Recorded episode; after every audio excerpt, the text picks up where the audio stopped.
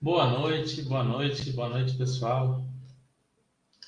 Estão me ouvindo? Começando o nosso chat de quinta-feira, 20 de julho de 2023.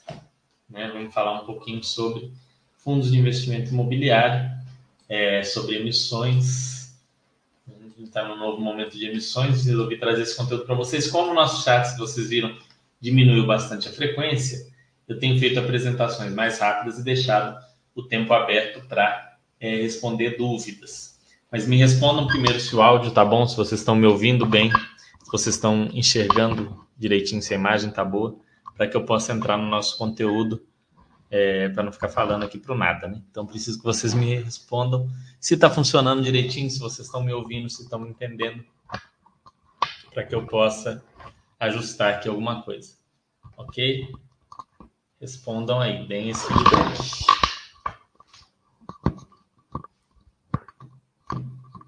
Deem o feedback aí para mim, para eu saber se eu posso iniciar o nosso conteúdo.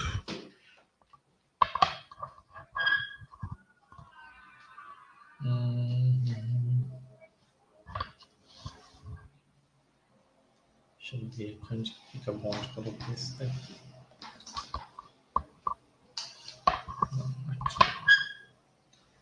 Vamos ver, vamos ver, vamos lá. Deixem feedback, pessoal. Se vocês não me informarem, estão conseguindo ver, ouvir, eu não vou é, saber, não vou saber se está se, se tá tudo certo. Informem aí como é que tá o áudio, o vídeo, para eu poder é, dar sequência aqui. Deixa eu ver aqui.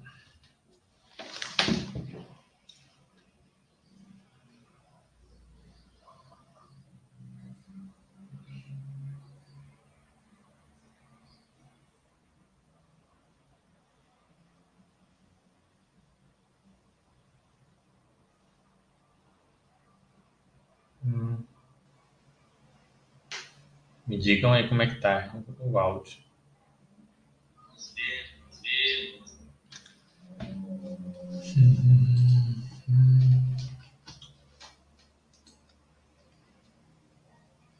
Bom, parece que está tudo ok. Quando puderem, deixem aqui um feedback para eu saber como é que tá. Podem colocar nas dúvidas, vai ser uma apresentação rápida e depois a gente é, abre para tirar dúvidas, para conversar sobre algum assunto específico, pode ser fundos imobiliários, pode ser finanças pessoais, como sempre, e a gente discute aqui um pouco, ok?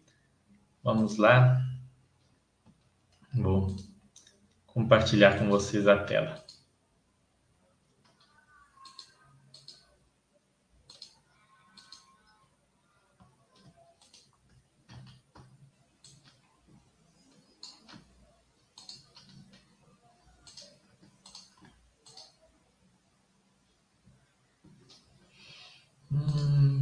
Lá.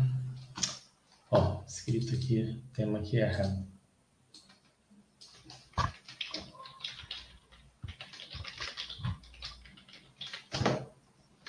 Hum, aí. Vamos lá começar a apresentação. Deixa eu ver se alguém comentou alguma coisa. Áudio, vídeo ok, Silvei falando. Obrigado, Silvei. Bom, vamos começar então. E aí depois a gente tirar as dúvidas de vocês aí, de maneira geral. Emissões em fundos imobiliários, né? Falando aqui sobre FIIs, fundos de investimento imobiliário. Quando que é uma emissão? Hoje a gente vai discutir o que é uma emissão, por que os fundos fazem emissão se isso faz sentido né, do ponto de vista do fundo e do investidor. E se você, como cotista, como investidor daquele fundo de investimento imobiliário, deve fazer alguma coisa, deve participar, não deve participar, em que momentos faz sentido você participar e em que momentos faz sentido você simplesmente deixar para lá. Isso aqui é muito importante. A gente vai começar agora um período de muitas emissões. Já começamos, aliás, né? XPMOL já fez duas, está chegando a emissão do HGRU, que é um outro fundo grande.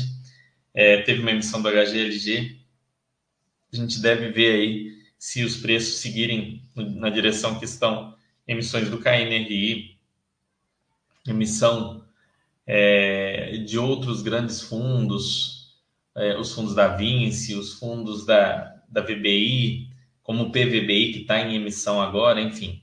Nós vamos ver muitas emissões de fundos e é bom vocês saberem o que fazer nesse momento. Esse vídeo vai ficar salvo também. Quando alguém quiser saber mais sobre emissões, vai poder voltar esse vídeo e ver o entendimento básico sobre o assunto. Primeiramente, o que é emissão, né? Os fundos emitem novas cotas para captar recursos, seja para investir ou para se desalavancar, pagar suas dívidas.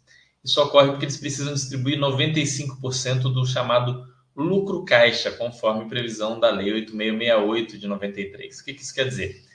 Quando o fundo tem um lucro, ele teve lá, ele recebeu os aluguéis, né? ele recebeu o rendimento da renda fixa que ele está investido, pagou as despesas, daquilo que sobrou, do lucro que sobrou, ele é obrigado a distribuir pelo menos 95% ao semestre, ou seja, ele não tem como reter lucros, reter caixa para reinvestir. Então, na medida em que ele quer crescer, na medida em que ele quer comprar novos imóveis, comprar novos ativos, ele precisa de recursos. E esses recursos podem vir por alavancagem ou por novas emissões. E mesmo quando esses recursos vêm por alavancagem, em algum momento essa dívida precisa ser paga. E para pagar o principal da dívida só tem duas formas: vender ativos ou fazer uma nova emissão. O fundo, nesse momento, analisa o que é mais interessante. Na medida em que o preço dos fundos sobe, ultrapassa o valor patrimonial, passa a ser sim é, racional fazer é, novas emissões para o pagamento da dívida. Ok? O cotista normalmente vai ter o que a gente chama de direito de preferência. O que, que é isso? Significa que se você já é cotista, você tem, por exemplo, 100 cotas e o fundo vai aumentar de tamanho em 10%, é um fundo de 1 bilhão, vai para 1 bilhão e 100 milhões.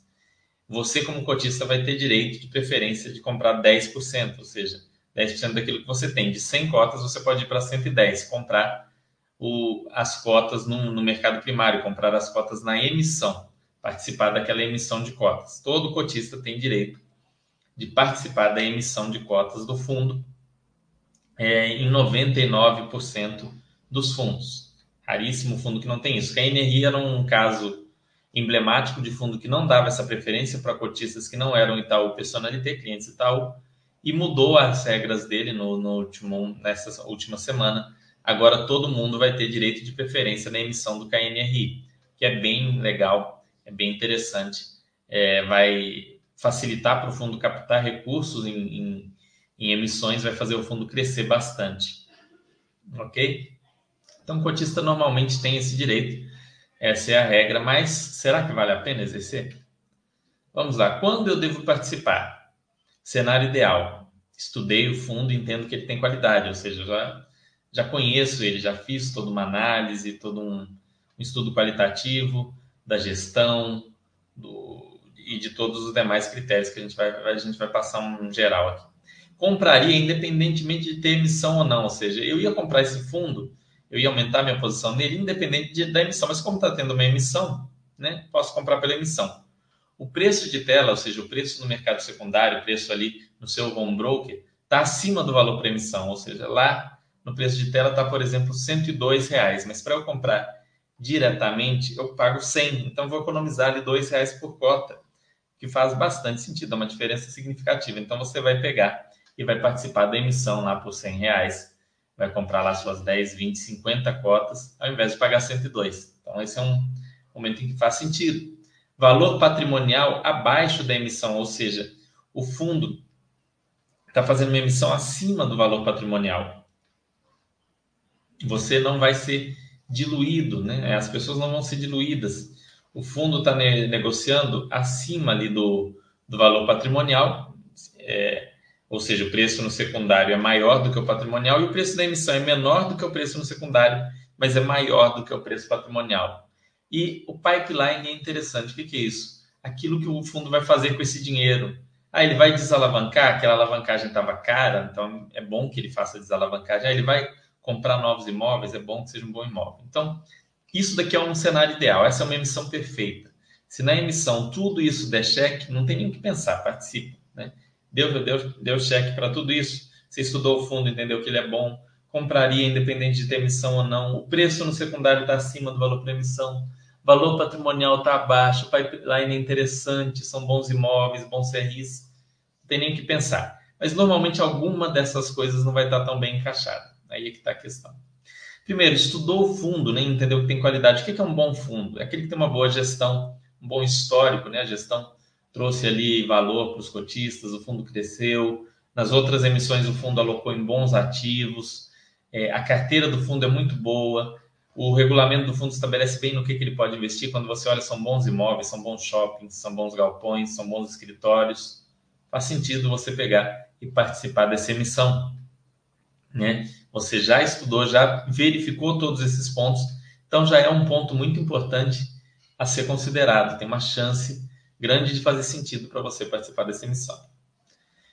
Compraria independentemente da emissão, ou seja, o ativo se enquadra na minha estratégia. Né? O ativo é. Eu, eu tenho ali 10% em, em fundos de, de lajes. Esse é um fundo de laje, meu objetivo é ter até 20, 25, está super tranquilo. Ele se enquadra ali na minha estratégia, é um tipo de fundo que gera renda, meu objetivo é ter renda, ou, ou eu entendo que tá, tem muito a valorizar, tem muito a ganhar, uma renda não recorrente, alguma coisa diferente, enfim, ele se enquadra naquilo que você avaliou, entendeu como estratégico. Você não está muito concentrado nesse fundo, ou seja, você tem é, participação no fundo, mas você não, não, não tem uma participação grande. Vamos supor que você estabeleceu que vai ter 10% em cada fundo. Se você já tem 15%, 20% nesse fundo, talvez não seja interessante você participar da emissão, porque você vai ficar muito concentrado. Então você deixa passar, enfim. A gente pode falar um pouco de flipagem depois, mas de maneira geral, você simplesmente fica quieto, né? Uma das maiores habilidades, né? Isso é uma coisa que vocês precisam aprender o quanto antes. Uma das maiores habilidades de qualquer investidor é a habilidade de ficar quieto, de não fazer nada. O investidor ele tem que ser um completo inerte na maior parte do tempo. É assim que ele faz dinheiro. Isso é o ponto onde as pessoas mais erram. Elas sempre querem fazer alguma coisa. E não funciona assim. Não é como na sua vida profissional, na empresa onde você trabalha, que você ganha dinheiro fazendo alguma coisa. Ali você ganha dinheiro por não fazer nada, por ficar quieto ao invés de fazer bobagem. Não possuo grande concentração nesse segmento, ou seja, sei lá, é uma emissão no fundo de shopping, mas seu portfólio já é 50% shopping, 60% shopping Lembrem-se do período da pandemia, que tinha gente que falava, ah, só invisto em shopping, tem 100% shopping, shopping é maravilhoso. Os shoppings fecharam e a renda dessa pessoa veio a zero. Da noite para o dia ficou com uma renda zerada aí por um ano e uma renda diminuída aí por mais um ano e meio, dois anos. Então, assim, ah, você já tem muito no segmento, já tem 30% no segmento, 40%, então deixa passar, né? Deixa para lá é, essa, essa emissão.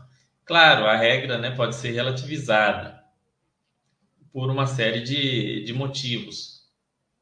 A emissão é muito boa, né, atendeu muito a todos os outros critérios, mas o, eu estou bem concentrado nesse fundo. Aí você pode eventualmente participar e vender depois as cotas no, no, no secundário, ou o fundo está muito abaixo do, do meu preço médio e enquadra nos outros casos. Aí você compra, vende e você consegue ter um prejuízo para você carregar em fundos imobiliários, que pode ser bom.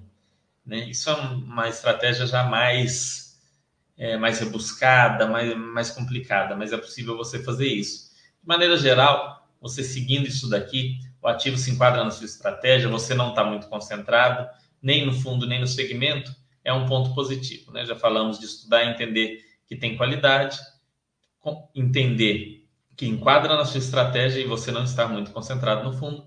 E aí vem o ponto do preço que a gente falou lá atrás, mas vamos detalhar um pouco mais. Primeiro, se você vai comprar um fundo, você vai comprar um dia mais barato, seja na emissão ou não.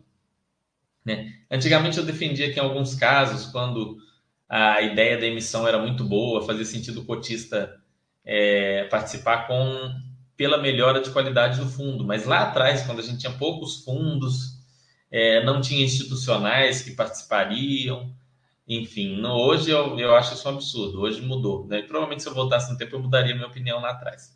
Então hoje eu digo, você nunca deve comprar mais caro é, ali no, na emissão do que é o valor do secundário. Se o secundário é mais barato, compra no secundário, se a emissão é mais barata, compra na emissão. análise qualitativa precisa ter sido feita antes. Então, antes de sair a emissão, você já tem que saber se o fundo é bom ou não. Não é esperar acontecer isso Se o fundo está na sua carteira e você tem direito de preferência, provavelmente, bom, espera-se que você já tenha feito essa análise, né? O mínimo que se espera de você, para ser honesto. Não compre nada sem saber se é bom ou não. Mas aí você vai avaliar, nossa, olha só, comprei já esse fundo, ele é bom e agora ele está fazendo essa emissão. Então, legal, você já fez análise qualitativa, você não precisa fazer novamente. Evite comprar fundos que não têm interesse em carregar, né? Isso vale no geral. Ah, é um fundo que ele é mais ou menos, mas vou comprar aqui porque, sei lá, porque tinha um cachorrinho azul na Baster, porque alguém falou bem, porque alguém disse que gosta, porque meu vizinho comprou, enfim, por qualquer outro motivo que não seja ver realmente que é um ativo de extrema qualidade que vai gerar valor para você. Então, isso é muito importante. Né? Entra um pouco na análise qualitativa, mas vai além. Preço abaixo do VP, em tese, dilui, mas dependendo dos ativos, pode até ser bom. E isso é um pouquinho mais complicado. Como assim? O preço acima do VP e abaixo do mercado é bom, mesmo para quem não participa. Então, se o fundo fez uma emissão acima do VP, mas abaixo do valor de mercado, o VP do fundo vai crescer. Você, como cotista, vai se beneficiar participando ou não apesar que deveria participar, mas às vezes você não tem dinheiro, não tem jeito, tem, tem vezes que não tem como, né? Preço for igual ao VP, vai depender muito da alocação, sempre depende da alocação. Mas no caso de preço igual ao VP e principalmente de preço abaixo do VP, depende muito, muito, muito da alocação. Então vamos lá. É, e aí a gente fala do pipeline, né, dessa questão da alocação, que é muito importante localização igual ou melhor aos imóveis que já estão ali dentro do fundo. Então a gente vê, por exemplo, um PVBI que tem imóveis numa região super boa ali de São Paulo, da, da Paulista e tudo mais. Ele vai comprar um imóvel é, numa região mais periférica de São Paulo, ou no Rio, aqui em Belo Horizonte, vai reduzir um pouco a qualidade do fundo. A gente não quer que o fundo faça isso, né? Dando um exemplo desse fundo.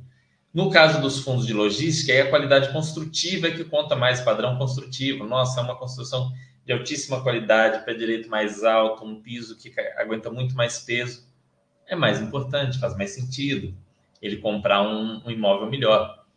Cap rate, né? A gente, cap rate, o que é o cap rate? Quando você tem um imóvel de aluguel, o cap rate é o valor que você recebe de aluguel por ano, dividido pelo valor do imóvel. Então, vamos supor que esse fundo tem imóveis carregados ali, é um cap rate de 8, 8,5%, 7,5%, sei lá, vamos colocar 8.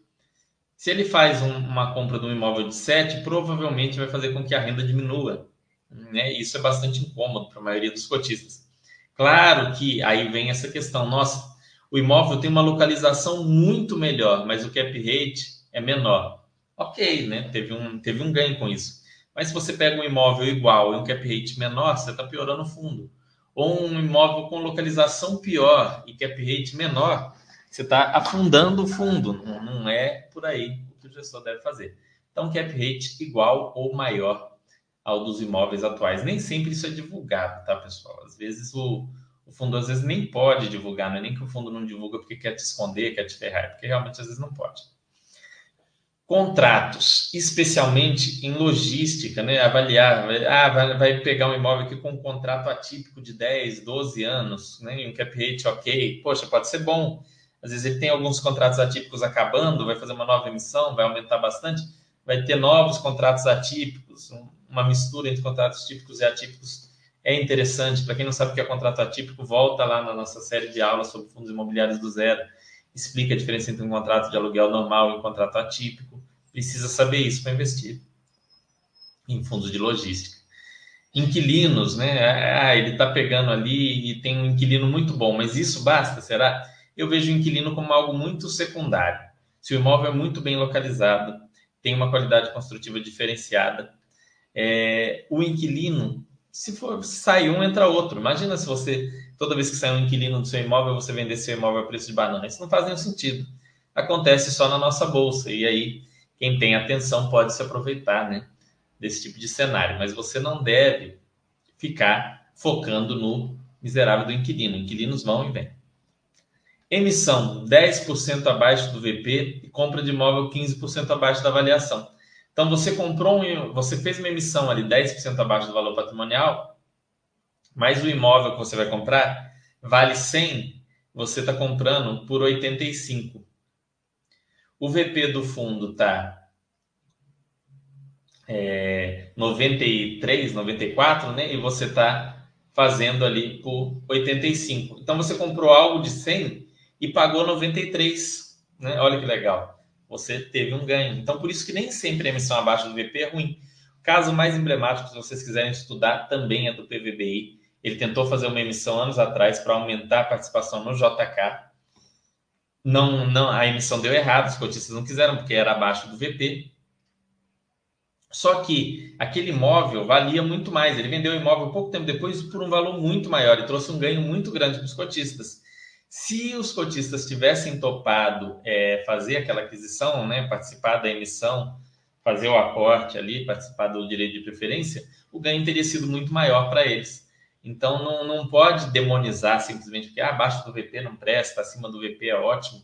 VP é um assunto muito interessante, a gente vai fazer um chat só sobre VP só que não vai ser hoje porque o nosso tempo é corrido e a gente gosta de falar outras coisas. Mas enfim, em fundo de tijolo, VP é um, é um ponto de referência, que não é perfeito, tem muitas falhas, mas é um, um pontozinho de referência que acaba sendo usa, usado principalmente para emissões desses fundos, ok? Deixem agora suas dúvidas, suas perguntas para a gente discutir aqui. Hoje não vou é, trazer outro assunto a mais para vocês poderem aproveitar aqui. A volta dos que não foram falou: parece que essa janela de emissão vai ser forte. Também acho a volta dos que não foram. Eu acho que esse mercado. Saiu uma reportagem que eu não sei de onde o jornalista tirou essa informação, porque eu não pude ler a reportagem inteira, falando que a expectativa é que essa janela de emissão chegue a 30 bilhões de reais. Então vai entrar no mercado de fundos imobiliários 30 bilhões. É muita coisa, né? 30 bilhões. Até pouco tempo a gente tinha um ou dois fundos que, que valiam mais de um bilhão. Agora tem vários, mas 30 bilhões dá para fazer muita coisa, né? A gente sabe que a Aliança Sonai, por exemplo, vai vender vários dos shoppings que não são os principais ali dela do BR Malls. Ela vai ficar, com, por assim dizer, com a nata, né? com aquilo que tem de, mais, de melhor, de mais qualidade. Então, esses, esses shoppings vão para fundos imobiliários. É, a gente está vendo construção civil em alta, imóveis residenciais, talvez surjam novos fundos residenciais, enfim, muita coisa interessante. Você acha que esse modelo de FII aqui no Brasil acaba deixando os, os fundos meio reféns das emissões? Os REITs podem tomar dívida mais facilmente. Olha, é a volta dos que não foram. Qual é a consequência desse modelo aqui no Brasil? Aumenta é, o aumenta o, o, o resultado de curto prazo, né? Aumenta ali os rendimentos, aumenta o aluguel que você recebe, por outro lado, dificulta essa, é, esse reinvestimento por parte dos fundos. E reduz também o risco, né? Que acaba que os fundos não. não apesar de estar havendo alavancagens e algumas muito mal feitas, mas de maneira geral reduz o risco do fundo imobiliário o fato de distribuir todo o caixa. É igual a empresa de você vê uma empresa que ela é de dividendos, né? Ela paga ali um payout alto de 80% dos lucros, 70, enfim.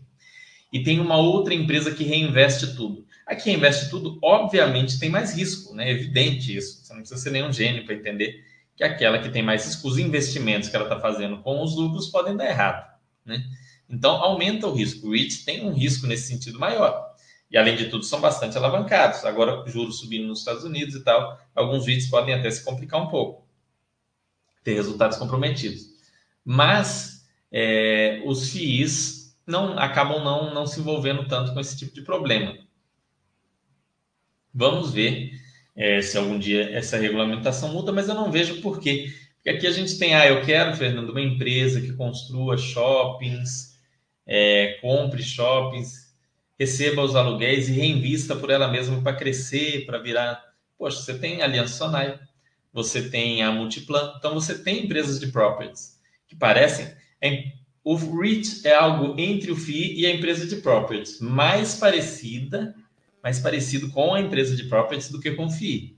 Então você pega lá uma BR Properties, você pega uma Aliança Sonai, você pega uma Multiplan, parece muito mais com o REIT do que o HGBS, do que o KNRI, do que esses outros, se parecem com os REITs. Os REITs estão mais próximos das empresas de properties. Né? É... Eu vejo com, com bons olhos a verem produtos diferentes, assim, para você se adequar ao seu perfil, ao seu tipo de análise, aquilo que você consegue entender. E também não precisa ter um só, por exemplo, ah, eu gosto de, de empresas de, de properties, mas eu quero um, um, um ativo aqui imobiliário que me gere renda, porque eu gosto do sistema de aluguel, na minha família o pessoal compra imóveis de aluguel, eu já comprei, gosto disso. Mas hoje o fundo imobiliário é um, é um veículo muito mais inteligente, né? É, seja pela possibilidade de diversificação, é, seja pela liquidez, enfim, é um, é um veículo mais eficaz para esse tipo de objetivo. Tá? Existem outros motivos para se investir em imóvel físico, mas eu não vejo muita razão mais para a pessoa física comprar imóvel físico só para alugar. Tem exceções, né? perfis, pessoas, mas o fundo imobiliário é mais simples, né? Além de você poder, com 10 mil reais, você tem aí centenas de imóveis. Como evitar a sardinhagem nas emissões? Simples, fazer exatamente o que eu acabei de mostrar, seguir aquela linha, aquelas perguntinhas, o checklist. Né? O checklist é muito importante, você está sempre de olho lá se o fundo, se você já estudou o fundo e o fundo tem qualidade, ou seja, normalmente ele já vai estar na sua carteira, então isso vai ter acontecido. Se você teria coragem de comprar ele, independente de ter emissão ou não, né? Se você compraria ele. Normalmente um e o dois você mata ao mesmo tempo. Se o preço de tela no secundário é acima do valor da emissão, se o valor patrimonial está abaixo da emissão, aí esse dá para relativizar, como eu falei aqui antes. Se o pipeline é interessante, bons imóveis, bons CRIs, ou a gestão tem um histórico de sempre alocar muito bem os recursos da emissão. Cumpriu isso daí, você pode participar. Né? Não, tem, não tem sardinhagem nenhuma nisso. Né? Muito pelo contrário, faz todo sentido é, participar desse tipo de emissão. Cuidado só para não ficar muito concentrado num fundo igual o XP Malls fez duas emissões em menos de um mês. Não tem como você participar de tudo, né? Por mais que você seja um, um investidor que tenha mais recursos financeiros, né? Dinheiro é finito, não tem haja dinheiro para participar de tudo quanto é emissão, especialmente se a sua carteira for grande, com vários fundos diferentes, você não vai ter condição de participar de todas as emissões que você gostaria. Deixem as dúvidas, pessoal, para a gente discutir aqui, porque senão não, não avança muito. A gente tem nosso chat mais reduzido. Antes dava para fazer um planejamento melhor, porque tava, era toda semana, né? a gente seguia alguma sequência lógica, e por enquanto eu ainda não bolei algo específico para é, esse nosso sistema de uma vez no mês. Eu provavelmente vou elaborar alguma coisa, nos, talvez até o próximo ou no outro, algum sistema para a gente trazer. E por enquanto eu vou seguir nisso de trazer esses conteúdos pontuais que ajudam bastante, igual esse aqui. Agora, no período de emissões, o pessoal vai ficar com dúvida, eles vêm ver esse vídeo e, é, e faz a escolha, né? E avalia se se faz sentido ou não é, participar daquela emissão ou não. Ele relembra ali e avalia. Mas deixem as dúvidas. Senão vai ficar difícil aí. O pessoal que está participando, quem está no YouTube aí também pode é, deixar dúvida se quiser, pessoal. Aí, GP, obrigado. É, podem deixar aí os, as, as dúvidas aí, porque a gente vai tentando esclarecer. Né? Mas vai ter, vai ter muita emissão agora para frente. É, vai ser legal, vai ter alguma, algum, um pouco de consolidação. Alguns fundos grandes vão comprar outros menores, já está acontecendo. A gente está vendo o PVBI querendo comprar o, o D1. Vai ter a Assembleia, o FOF, que tem mais de 5% do D1, já é, chamou a Assembleia. Eu acredito que vai ser aprovado. Acho que não vai ter grandes erros. Eu entendo que seja. D1 é um fundo com, com pouco é, é um fundo com pouca liquidez, um fundo pouco dinâmico. Ele dentro, dentro do, do PVBI, o próprio imóvel, né, o, o imóvel talvez esteja mais, mais bem mais bem representado ali. Então, tem que ficar de olho nisso aí. Mas participem de, de emissões que fizerem sentido para vocês. Uma emissão que vai ter em breve é a HGRU. Recomendo né, que quem está querendo comprar HGRU por agora, aguarde um pouco, espere para comprar pela emissão, que é algo mais racional. Provavelmente é, o, o, fundo vai fazer uma emissão num, num preço bem, mais, bem abaixo do, do atual preço de mercado. Participem lá da emissão, se vocês querem comprar esse fundo. Outros virão, né? PVBI está em andamento. PV... São dois exemplos interessantes recentes. XPMOL. XPMOL fazia sentido para a pessoa física participar. Por quê? Era um valor acima do valor patrimonial e abaixo do valor de mercado. Então você podia participar, apesar de não ter um gap muito grande ali de diferença. Agora a gente está vendo do PVBI. O atual do PVBI está acima do valor de mercado, acima do patrimonial e acima do, do valor de mercado. Para quem é ou é no patrimonial, está no patrimonial ou um pouco acima, mas está acima do valor de mercado. Para quem é investidor comum, não vale a pena participar. Mas com certeza eles estão fazendo emissão nesses termos, por quê? Porque já tem algum institucional ou algum grande investidor que não tem como ficar comprando ali cotinha uma a uma lá no mercado, que vai participar, que vai colocar ali muito dinheiro no fundo de uma vez. Então isso vai proporcionar ao fundo recursos para fazer é, para crescer, para comprar outros imóveis, né? A gente está falando da, da, tentativa de comprar o Dewan ou até mesmo outros imóveis. Então, vale a pena é, ver aí o que, que, o que, que eles estão procurando.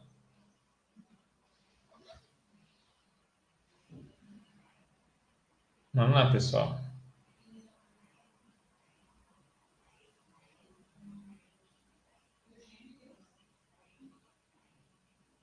Vamos lá.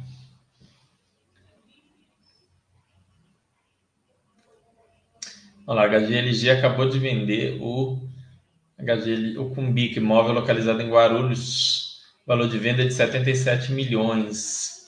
Receberá uma parcela de 48 e quatro parcelas semestrais corrigidas mensalmente pelo CDI, acrescido de 2% ao ano. Muito bom.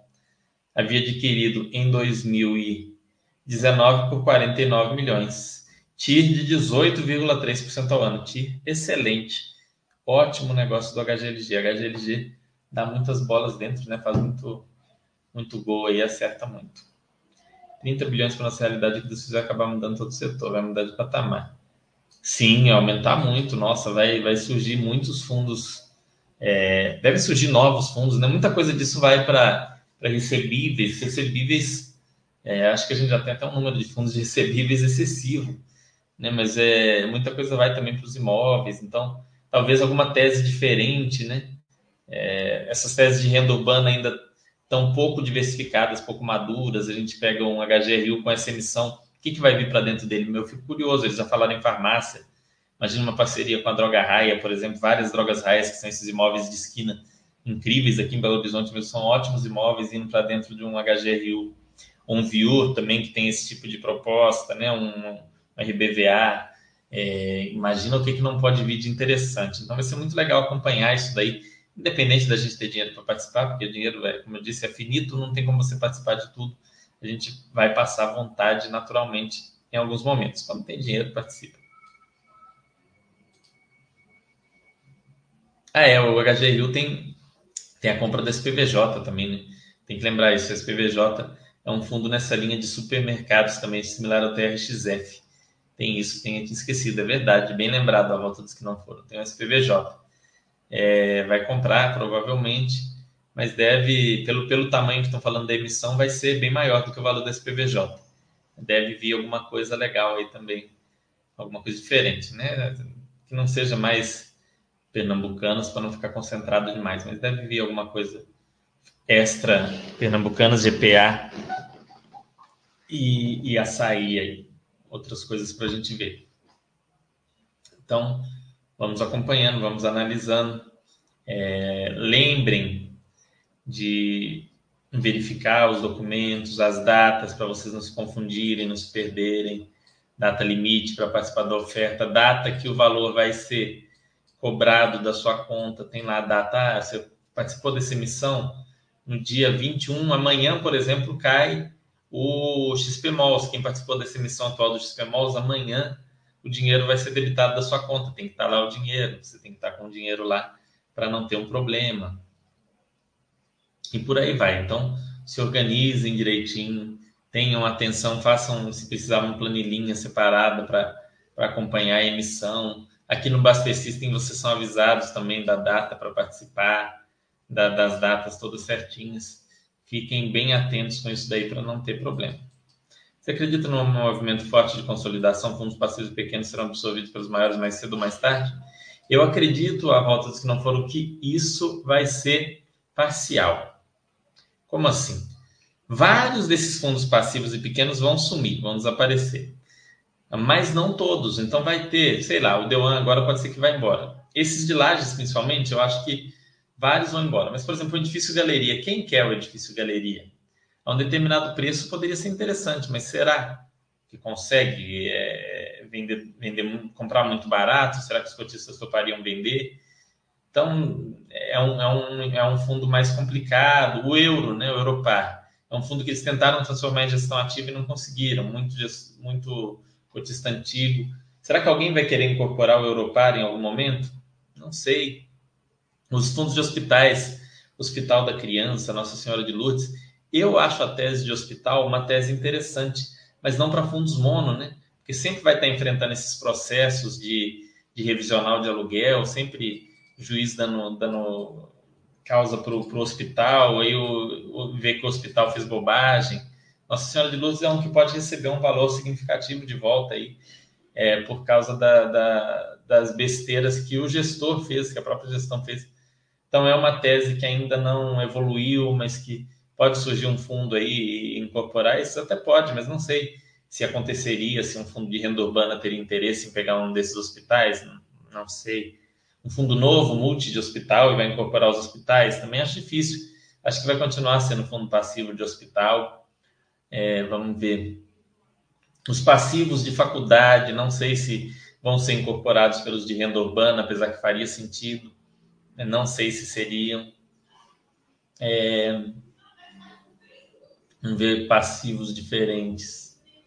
Né? São mais esses, eu, eu acho improvável que, que alguns desses fundos entrem para os ativos. Mas aqueles que os imóveis são mais interessantes e que estão mais, é, mais largados às traças, que às vezes os cotistas não estão tão satisfeitos, e se chega num preço que é interessante para outro fundo comprar, o fundo olha, né? A gente vê aí o PVBI que está de olho em tudo que tem qualidade aí pela bolsa, pegou o Velol, o Vila Olímpia, está pegando o The One. Então, é, a gente vê alguns gestores de olho nessas possibilidades né, de, de, de pegar. E a um determinado preço, qualquer imóvel bem localizado, que tenha uma certa facilidade de locação, é um bom investimento. Né? Então, o fundo vai ficar de olho, os fundos vão ficar de olho. Né? Mas eu acho que ainda vão restar, sim, vários fundos passivos, a gente vai ter aí é, como eu falei, hospitais, alguns de faculdade, a gente vai ter fundos passivos ainda no mercado. É só o tempo vai dizer. O que vier, a gente trabalha aí, a gente analisa. Eu só não recomendo para quem está começando, né? Ah, vou começar a investir agora, Fernando.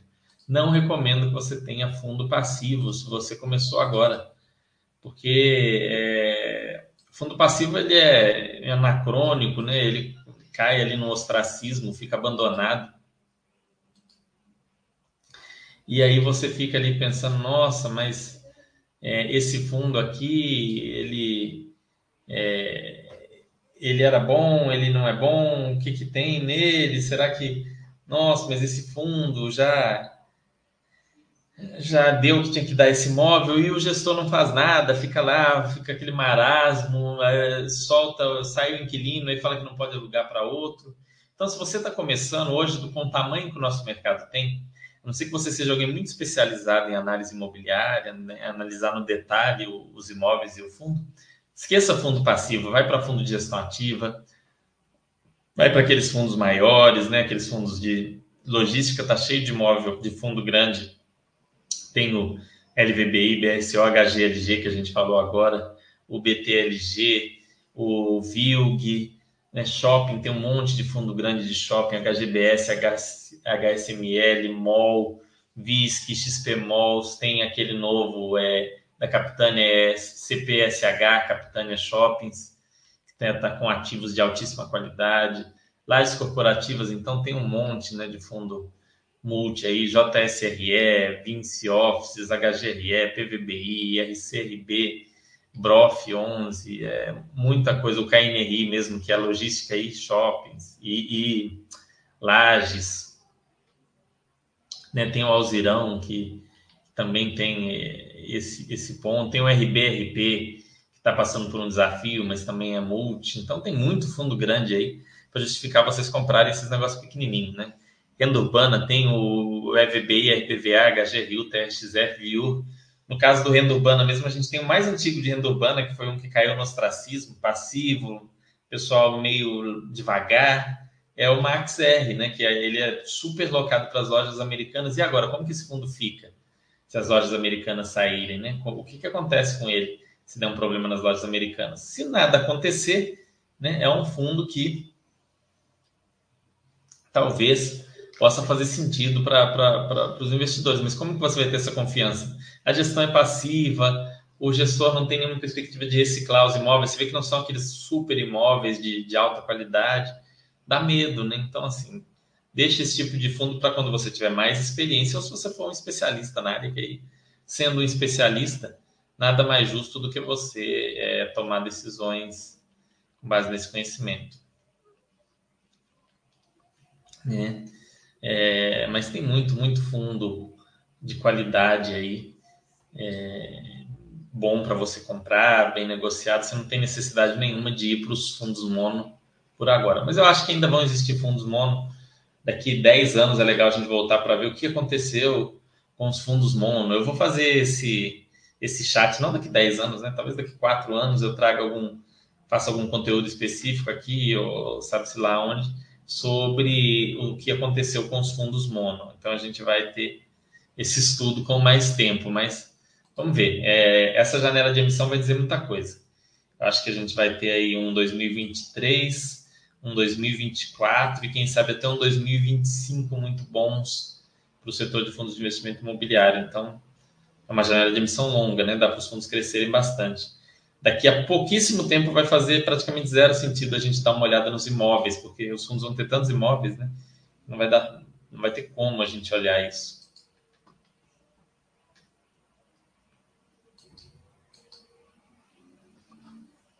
Dizer que eu tenho que diversificar mesmo. Pois é, tem que diversificar.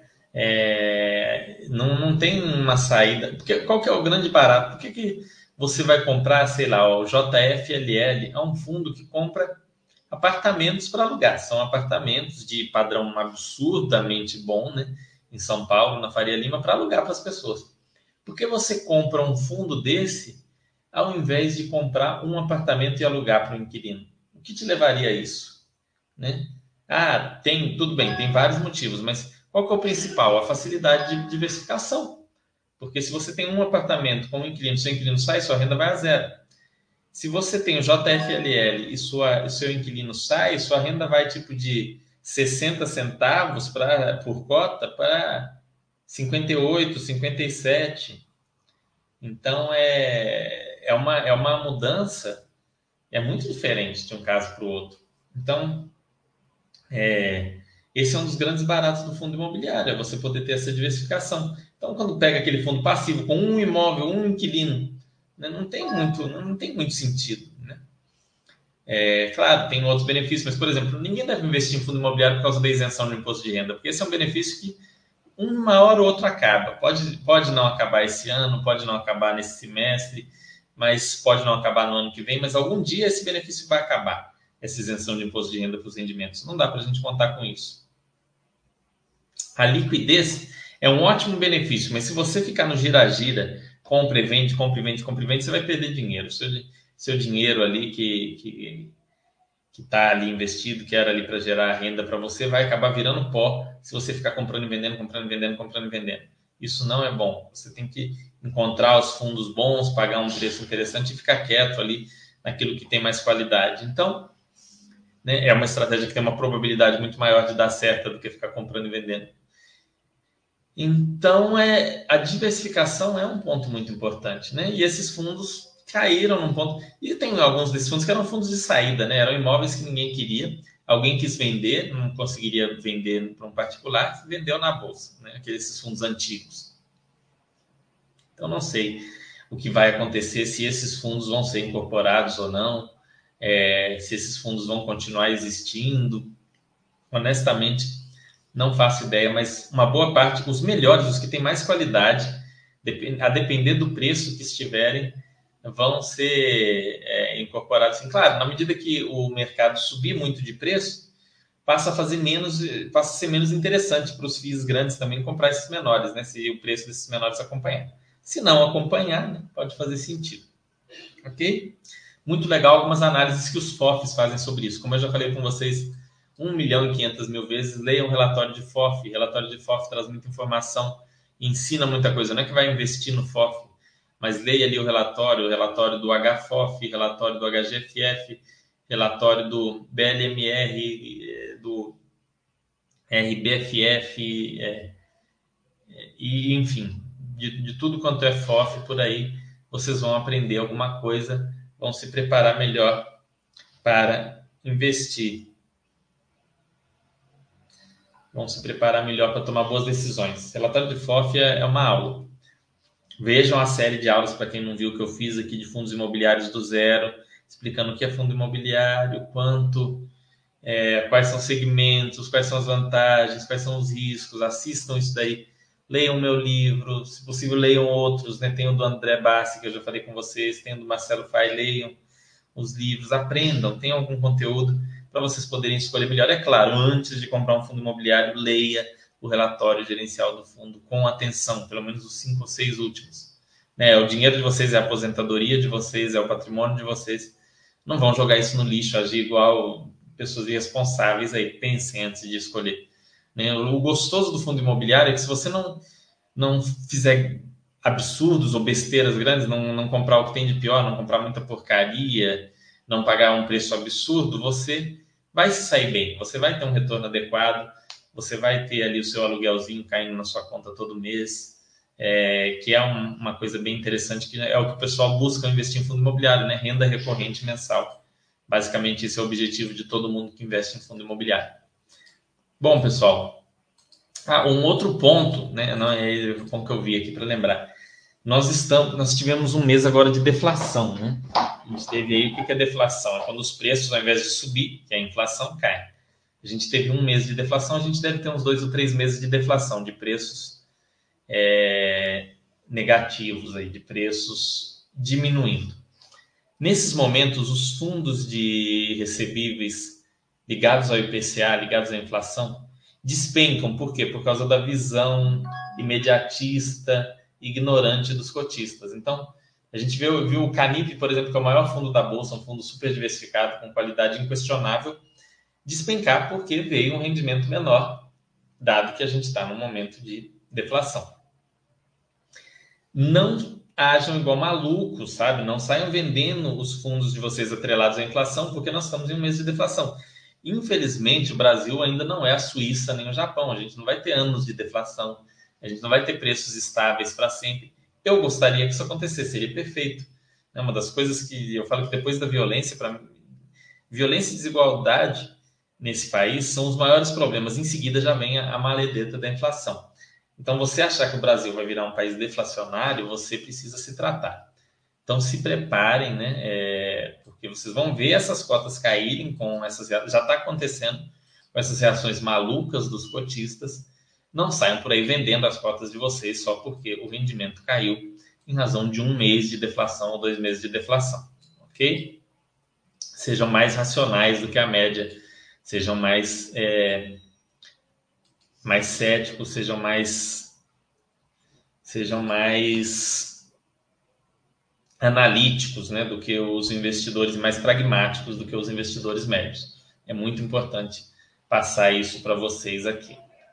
Isso não vale só para fundos imobiliários, óbvio, vale para ações ou para qualquer coisa, mas nesse momento de, dessas quedas de preço, o, o ativo que o pessoal se desespera é, são os fundos atrelados à inflação ou Tesouro IPCA também, algumas pessoas veem ali é, mudanças na marcação e tudo mais e ficam mais, mais estressadas, né? Mais tem é, um, uma visão errada de que estão perdendo dinheiro, sendo que, na verdade, em momentos de preços estáveis, para quem investe em ações, para quem investe em, em imóveis, a pessoa tem, pelo contrário, um ganho até maior.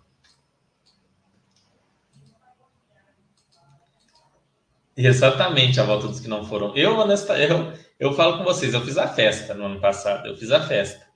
Estou fazendo de novo, para falar a verdade, eu fiz a festa, porque chegou a preços que não, não faziam sentido, né? Hoje mesmo, eu, aqui a gente não dá indicação de compra, então não posso falar com vocês, mas hoje mesmo eu vi dois fundos na minha carteira, eram dois fundos de papel. Um com um risco, que é um dos fundos com menor risco da bolsa, um dos com menor risco. É, e o outro é um, um com risco médio, middle risk. Esse que é um dos com menor risco estava trazendo um retorno esperado maior do que o outro. Maior. E o preço desse, que, de, desse fundo de, de risco maior estava tava mais alto, ou seja, ele estava com um retorno menor e um risco maior. Foi um, um giro óbvio para mim, né? Eu peguei, vendi um, comprei outro. Foi um giro simples e, e claro.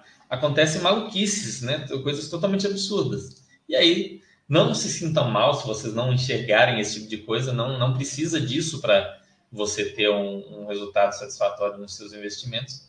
Mas se vocês conseguirem enxergar, né, vocês vão ver ali umas coisas muito malucas que pelo fato do mercado de fundos imobiliários ser dominado por pessoa física, acontecem umas loucuras dessas. Então, às vezes tem um fundo aqui de extrema qualidade, é, com um retorno maior. Aconteceu no, no início do ano, você via aqueles fundos high yield antes dos problemas deles explodirem, aqueles fundos high yield negociados tão caro que eles estavam com um retorno de 12, 13% ao ano. E você tinha fundo de high grade, de altíssima qualidade, com retorno de ao invés de 12,5, 13, um retorno de 12, 12,5.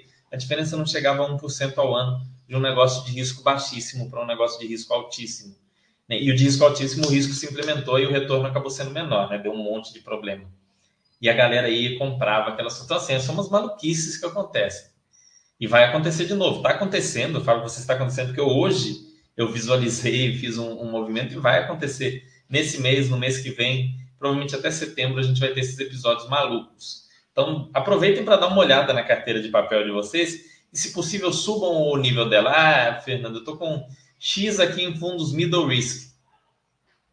É, você viu que você está com uma participação ali é, elevada em, em, em, middle risk? Poxa, talvez tenha um high grade ali que, por causa dessa, dessas besteiradas que, que o pessoal faz, esteja pagando mais. Aí você vai e faz essa troca, melhora a qualidade de, principalmente reduz o risco da sua carteira, às vezes sem sacrificar o retorno, ou, nesse caso, igual como eu fiz, até aumentando o retorno, que é uma coisa totalmente maluca. Né? Então façam isso, avaliem, pensem bem, é, que vocês vão conseguir é, ter um, um portfólio mais, mais robusto e nesses momentos de insanidade. Ok? Bom, pessoal, vou encerrar aqui hoje. Espero que tenham gostado. Na próxima semana, na, na semana seguinte, eu devo trazer é, sobre VP, porque também ajuda vocês nesse tipo de análise eu trazer essa questão do VP. Devo trazer VP, aí eu vou falar do VP em FOF, VP em fundo de CRI, VP em fundo de, é, de tijolo, VP em fundo de galpão, VP em, fundos em geral. Falar um pouco sobre metodologias de cálculo, vou ver se eu encontro um, é, um, um, laudo de avaliação de algum fundo, um laudo bem detalhado para a gente ver como é um laudo de avaliação de imobiliário. É muito legal isso daí, tá? Laudo de avaliação imobiliária é uma coisa muito interessante. Você que pensa em vender seu imóvel, recomendo que faça, né? Para imóvel residencial, o laudo é diferente, mas recomendo que faça para ter um, um, um, saber o que, que você está fazendo. Mas a gente vai dar uma olhada nesses laudos, como que funciona, é, quais são os riscos de você é,